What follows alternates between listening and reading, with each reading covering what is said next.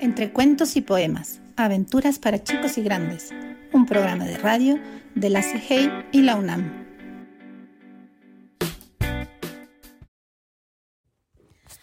Algo muy grave va a suceder en este pueblo. De Gabriel García Márquez. Imagínese usted un pueblo muy pequeño donde hay una señora vieja que tiene dos hijos, uno de 17 y una hija de 14. Está sirviéndoles el desayuno y tiene una expresión de preocupación. Los hijos le preguntan qué le pasa y ella les responde. No sé, pero he amanecido con el presentimiento de que algo muy grave va a sucederle a este pueblo. Ellos se ríen de la madre. Dicen que esos son presentimientos de vieja, cosas que pasan. El hijo se va a jugar al billar y en el momento en que va a tirar una carambola sencillísima, un jugador le dice, te apuesto un peso a que no la haces. Todos se ríen. Él se ríe, tira la carambola y no la hace. Y todos le preguntan qué pasó, si era una carambola sencilla. Y él contesta, es cierto, pero me ha quedado la preocupación de una cosa que me dijo mi madre esta mañana sobre algo grave que va a suceder en este pueblo. Todos se ríen de él. Y el que se ha ganado su peso regresa a su casa donde está con su mamá o una nieta o en fin cualquier pariente, feliz con su peso. Y dice, le gané este peso a Damaso en la forma más sencilla porque es un tonto. ¿Y por qué es un tonto? Hombre, porque no pudo hacer una carambola sencillísima, estorbado con la idea de que su mamá amaneció hoy, con la idea de que algo muy grave va a suceder en este pueblo. Entonces le dice su madre, no te burles de los presentimientos de los viejos, porque a veces salen. La pariente lo oye y va a comprar carne. Y ella le dice al carnicero, véndame una libra de carne. Y en el momento que se la están cortando, agrega, mejor véndame dos, porque andan diciendo que algo grave va a pasar y lo mejor es estar preparado. El carnicero despacha su carne y cuando llega otra señora a comprar una libra de carne le dice, señora, lleve dos, porque hasta aquí llega la gente diciendo que algo muy grave va a pasar y se están preparando y comprando cosas. Entonces la vieja responde, Oh, tengo varios hijos. Mire, mejor deme cuatro libras. Se lleva las cuatro libras y para no hacer el cuento largo, diré que el carnicero en media hora agota la carne, mata otra vaca, se vende toda y se va esparciendo el rumor llega el momento en que todo el mundo en el pueblo está esperando que pase algo. Se paralizan las actividades y de pronto, a las dos de la tarde, hace calor como siempre y alguien dice, Uf, ¿se han dado cuenta del calor que está haciendo? Pero si en este pueblo siempre ha hecho calor, tanto calor que es pueblo donde los músicos tenían instrumentos remendados con brea y tocaban siempre a la sombra, porque si tocaban al sol se les caían a pedazos. Sin embargo, dice uno, a esta hora nunca ha hecho tanto calor. Pero a las dos de la tarde es cuando hay más calor, dice otro. Sí, pero no tanto calor como ahora. Al pueblo desierto a la plaza desierta, baja de pronto un pajarito y se corre la voz. ¡Hay un pajarito en la plaza! Y viene todo el mundo espantado a ver el pajarito. Pero señores, siempre ha habido pajaritos que bajan. Sí, pero nunca a esta hora. Llega un momento de tal tensión para los habitantes del pueblo que todos están desesperados por irse y no tienen el valor de hacerlo. Yo sí, muy macho, grita uno, ya me voy. agarra sus muebles, sus hijos, sus animales, los mete en una carreta y atraviesa la calle central donde está el pobre pueblo viéndolo, hasta el momento en que dicen, si éste se atreve, pues nosotros también nos vamos. Y empiezan a desmantelar literalmente el pueblo. Se llevan las cosas, los animales, todo. Y uno de los últimos que abandona el pueblo dice, que no venga la desgracia a caer sobre lo que queda de nuestra casa. Y entonces la incendia y otros incendian también sus casas. Huyen en un tremendo y verdadero pánico, como en un éxodo de guerra, y en medio de ellos va la señora que tuvo el presagio clamando. Yo dije que algo muy grave iba a pasar, y me dijeron que estaba loca. Vos Patricia Martínez.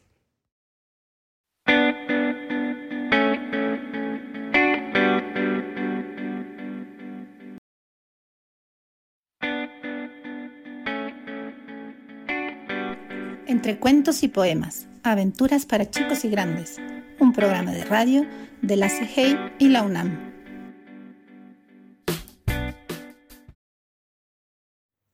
Episodio del enemigo de Jorge Luis Borges.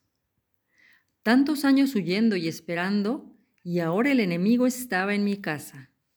Desde la ventana lo vi subir penosamente por el áspero camino del cerro.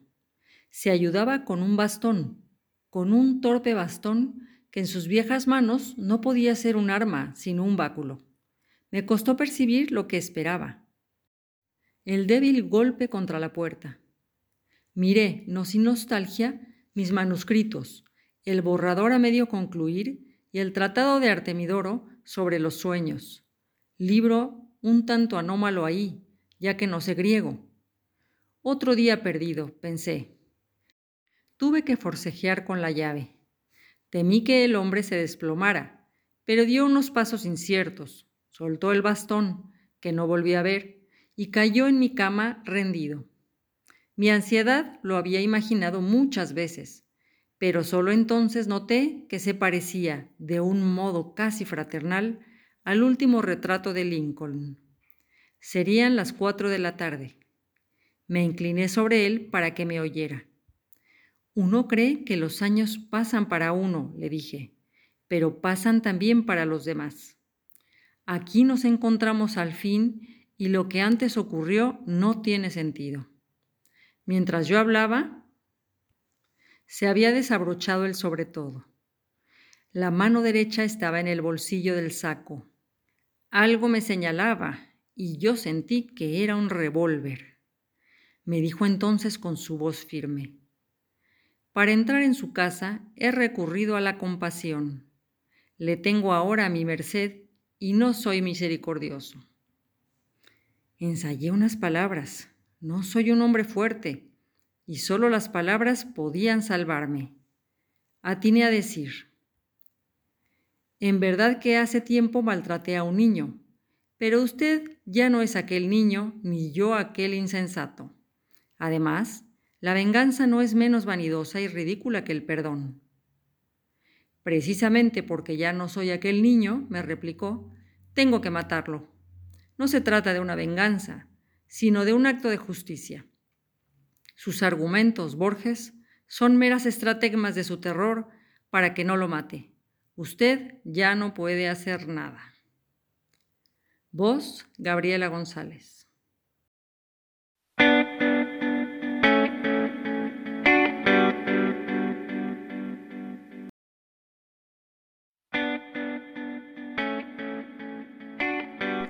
Entre cuentos y poemas, aventuras para chicos y grandes, un programa de radio de la CIGEI y la UNAM.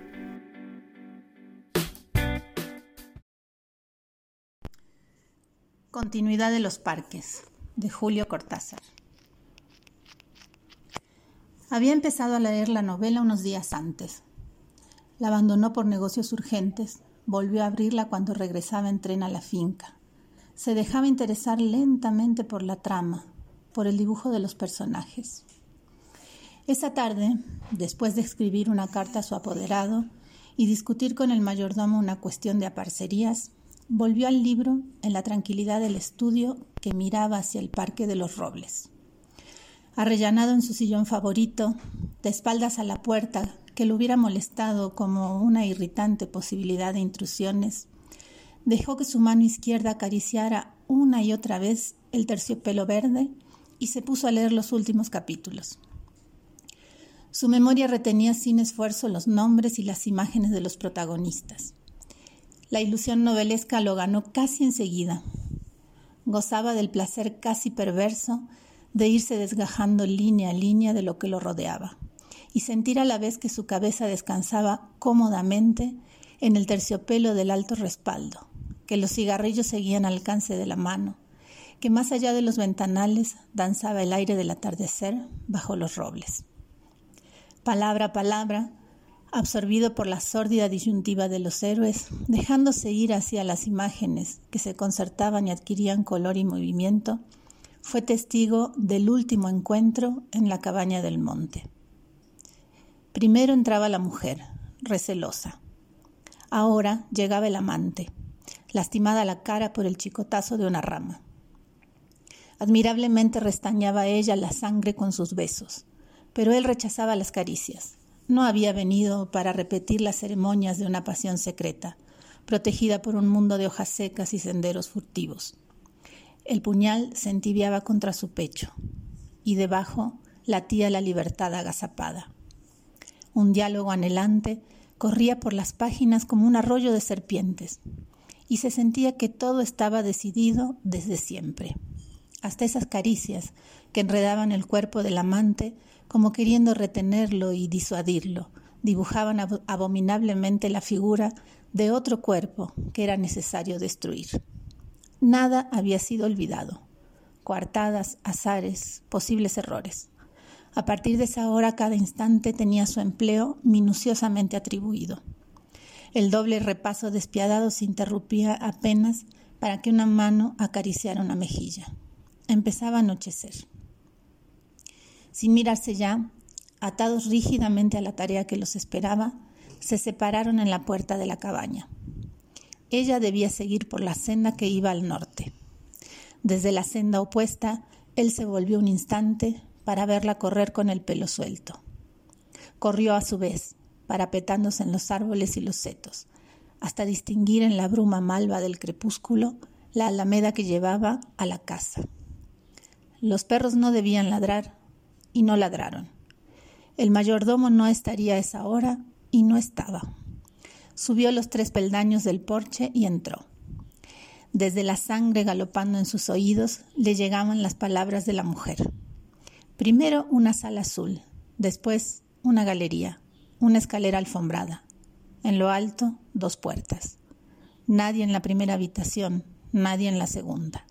La puerta del salón y entonces el puñal en la mano, la luz de los ventanales, el alto respaldo de un sillón de terciopelo verde, la cabeza del hombre en el sillón leyendo una novela.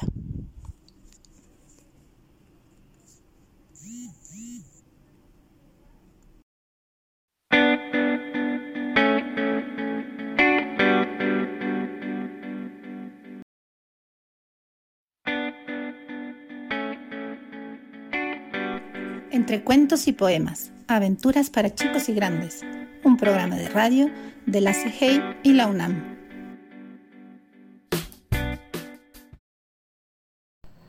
Andrócles y el león, adaptación de la fábula de Sopo.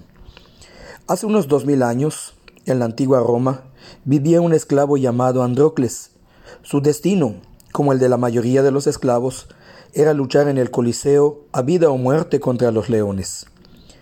El temido momento había llegado y esperaba su turno encerrado en una mazmorra de la que era imposible fugarse.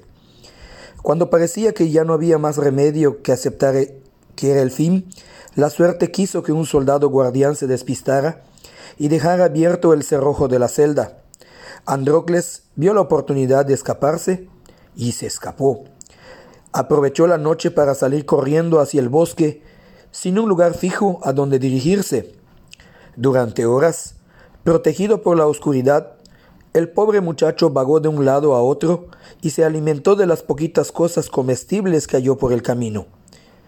Casi amanecía cuando, de repente, vio un león que casi no podía moverse y gemía como un gatito. Aunque era grande y lucía una frondosa melena, no parecía un animal agresivo. Andrócles se acercó a él, manteniendo una distancia de seguridad, y le preguntó por qué se quejaba. ¿Qué te sucede, amigo león? Es la primera vez que veo una fiera como tú llorar amargamente. Me encuentro muy mal. He pisado una espina grande y afilada que se me ha clavado en la pata. La herida sangra sin parar. Por favor, ayúdame, te lo suplico.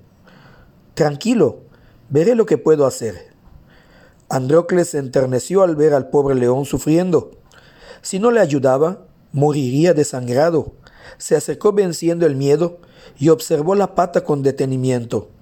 La verdad es que la herida tenía una pinta muy fea y debía actuar con rapidez. Arrancó un trozo de tela de su manga y se acercó a un pequeño manantial que brotaba a escasos metros. Mojó el tejido y regresó junto al león para limpiarle bien la herida de tierra y sangre. Después buscó la espina y con mucho cuidado la extrajo con habilidad. Para calmar el dolor y bajar la inflamación, utilizó como apósito sobre la zona lesionada unas hojas verdes mezcladas con barro. Era un viejo remedio que no solía fallar. Al cabo de un rato, el león se sintió muchísimo mejor. No sé cómo agradecerte lo que has hecho por mí. Me has salvado la vida. Bueno, es lo menos que podía hacer. Nadie se merece sufrir. Por favor, Acompáñame a mi cueva. Allí tengo carne de sobra para los dos y me encantaría compartirla contigo. Gracias. En las últimas horas solo he comido unas avellanas y estoy muerto de hambre. El joven y el león se fueron juntos y disfrutaron de una apetitosa comida. Después pasaron un rato estupendo hablando de sus vidas, muy diferentes pero parecidas en algunas cosas, hasta que llegó el momento en que Andrócles tuvo que despedirse. Quería alejarse de la ciudad de Roma y buscar un lugar más seguro donde vivir. Le dio un fuerte abrazo a su nuevo amigo y tomó un camino de adoquines que sabía que le llevaría a la costa. Quizás allí podría coger un barco rumbo a nuevas tierras. Desgraciadamente, los soldados romanos le encontraron antes de llegar a ver el mar y le apresaron para que el emperador decidiera qué hacer con él. La única esperanza que le quedaba de ser libre se diluyó como un terrón de azúcar en un vaso de agua caliente. El bueno de Andrócles fue condenado nuevamente a enfrentarse en la arena con un león. Cuando llegó el fatídico día, esperó angustiado en su celda, pues sabía que ante una fiera tenía todas las de perder. Desde allí escuchaba el tumulto de la gente sentada en las gradas. Un soldado fornido y con cara de pocos amigos le sacó empujones y le condujo por un pasadizo húmedo y oscuro hasta que salió a la arena. Cegado por el sol, se colocó en el centro como le habían indicado. Por una de las puertas del Coliseo vio aparecer un enorme felino que rugía enseñando los colmillos. Se aproximaba a él sin quitarle el ojo y estudiaba cada mínimo movimiento que hacía. Andrócles sintió que todo el cuerpo le temblaba como una torre de naipes. Era imposible vencer a ese animal. Pero a medida que se fue acercando, el león dejó de rugir y de su cara salió una sonrisa. Cuando estuvieron frente a frente, el león se lanzó a sus brazos y comenzó a lamerle con cariño y a gritar su nombre. Andrócles, eres tú. Qué alegría verte, mi querido Andrócles. Oh amigo, a ti también te han capturado. Cuánto lo siento. No te preocupes, yo jamás te haría daño. Soy incapaz de verte como un enemigo, por mucho que quiera todo este gentío que nos rodea. Ni yo a ti, sabes que te quiero muchísimo. Andrócles y el león seguían abrazados ante las miles de personas que asistían como público y que se habían quedado en absoluto silencio. El emperador, desde la tribuna, estaba pasmado y no daba crédito a lo que veía. Un león y un humano comportándose como dos íntimos amigos. Eso era algo realmente emocionante y debía ser premiado. Se levantó de su asiento y alzando la voz, gritó a todos los presentes. Por muchos espectáculos que veamos en este anfiteatro, jamás nada podrá compararse a lo que tenemos ante nuestros ojos. El amor que hay entre este esclavo y este león me conmueve profundamente. La voz del emperador retumbaba en todo el Coliseo. Tomó aire y continuó. Como máximo mandatario del imperio romano, ordeno que ambos sean puestos en libertad para siempre. Miles de hombres y mujeres se pusieron en pie y comenzaron a aplaudir efusivamente. Andrócles y el león comenzaron a llorar emocionados y abandonaron el Coliseo camino de su libertad. A partir de ese día, el león regresó a una zona segura del bosque junto a sus congéneres y Andrócles se fue a vivir a una modesta casita donde formó una familia y fue muy feliz. El tiempo no les distanció, siguieron viéndose a menudo y su amistad duró eternamente. Moraleja, los buenos actos siempre son recompensados y los amigos, si son de verdad, lo son para siempre, sean cual, sean las circunstancias.